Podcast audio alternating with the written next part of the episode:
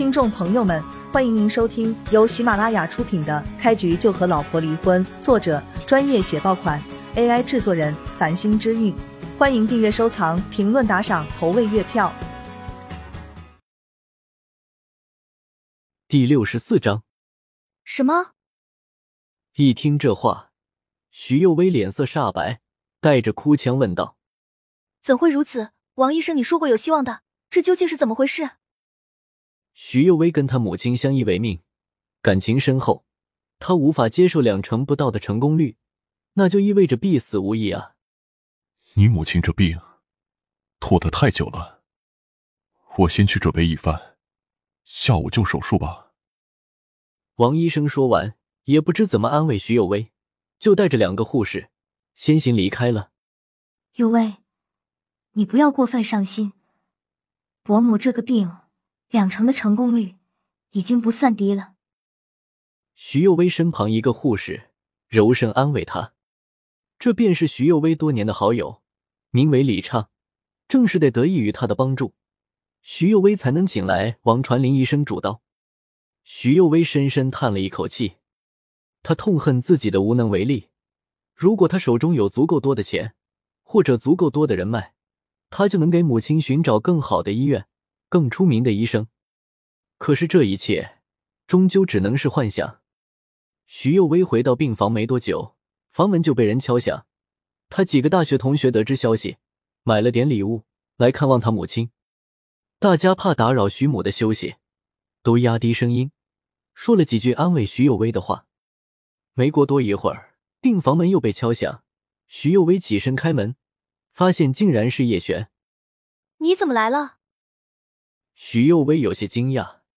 叶璇淡淡一笑，柔声道：“听说伯母病了，我过来看看她。”徐幼薇接过叶璇手中的礼物，将他引进病房，不知该怎么介绍他的身份，索性也就没有跟几个朋友多说。不过，徐幼薇的两个男性朋友却开始用警惕的目光打量叶璇。叶璇没有理会他们，而是走到病床前，跟徐母打了个招呼：“幼薇，听说伯母情况不太好，我帮你找了一位大师，说是有独门偏方。”可以让伯母试一试。这时候，一个穿着职业套裙的女子开口了。一听这话，徐幼薇双眼一亮，连忙问道：“此言当真？你口中那位大师真有独门秘方吗？”我们认识也快十多年了吧，我怎么可能骗你？只是那一位大师收费可不便宜。但我看你这情况，那个穿着职业套裙的女子欲言又止。徐幼薇哪里不明白他的意思，赶紧上前拉着他的手，对他说道：“兰儿，只要能救我母亲，钱不是问题。你快把那位大师的联系方式给我吧。”叶璇看到这一幕，眉头微微皱起，他明显觉得有些不对，但究竟哪里不对，他又说不清楚。幼薇，伯母这个病，最好还是找专业的医生治疗为好。我看陈松医师就不错。叶璇不认识徐幼薇的朋友，也不想出言伤人，只能如此提醒他。我说幼薇，你认识的都是些什么人啊？这一位口气可不小，谁不知道陈松医师是肿瘤科的主任，全国有名的肿瘤科专家。想请来陈医师，难如登天。这不是刻意难为你吗？不是我有意说难听的话，这种朋友还是尽量远离为好。徐幼薇的几个朋友。隐隐透露出对叶璇的敌意，讲的话也很不好听。他也是一番好意，并没有其他意思。大家都少说几句，少说几句吧。徐幼薇赶紧站出来打圆场，他也不想看到叶璇被大家针对。徐幼薇这些朋友彼此之间早就认识了，叶璇一个陌生人突然到来，很难跟他们融入一团。兰儿，你赶紧将那位大师的联系方式告诉我吧，我妈下午就要动手术了。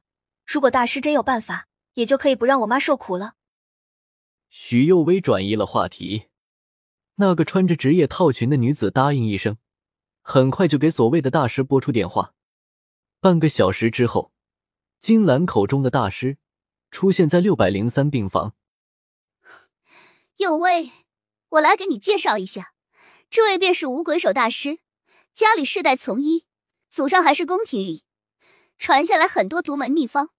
那个穿着职业套裙的金兰，赶紧对徐有为介绍道。叶璇眉头微皱，仔细打量这个所谓的大师。五鬼手穿着一件复古的长袍，腰间挎着一个木质的药箱，看起来就像是影视剧中的游方郎中一般。